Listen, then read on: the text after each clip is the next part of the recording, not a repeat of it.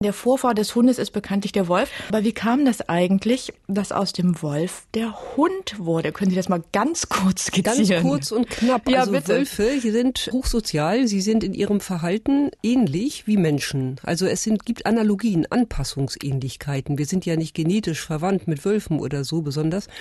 Das meinte ich jetzt nicht. Aber wir sind sehr sozial. Das sind Wölfe auch. Das passt also schon mal gut.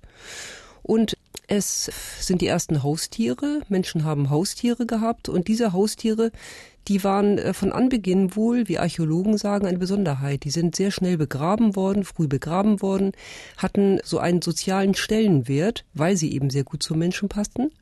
Und sie wurden so etwas wie ein Gefährte, sind auch gegessen worden, sind als Bettwärmer äh, genutzt worden. Also alle möglichen Richtungen, aber sie waren Gefährte.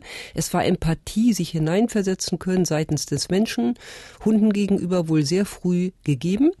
So, und dann sind bestimmte Hunde, die man so hielt, stark vermehrt worden. Dadurch gab es Rekombinationseffekte, eine große Vielfalt.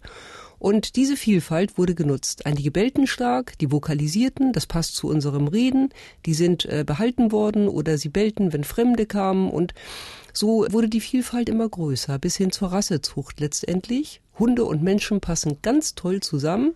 Sie haben sehr viele Ähnlichkeiten, Analogien, wie gesagt.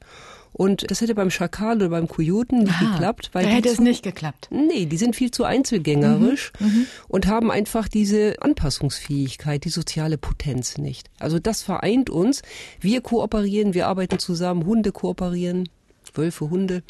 Hunde kooperieren mit Menschen, Hunde stellen sich sehr auf Menschen ein. 15.000 Jahre leben jetzt Menschen und Hunde zusammen. Und es haben sich sehr viele Verhaltensmerkmale ja so entwickelt, dass sie sehr auf ein Zusammenleben mit Menschen eingestellt sind. Wenn das die Menschen nur immer so genau wüssten, muss man sagen.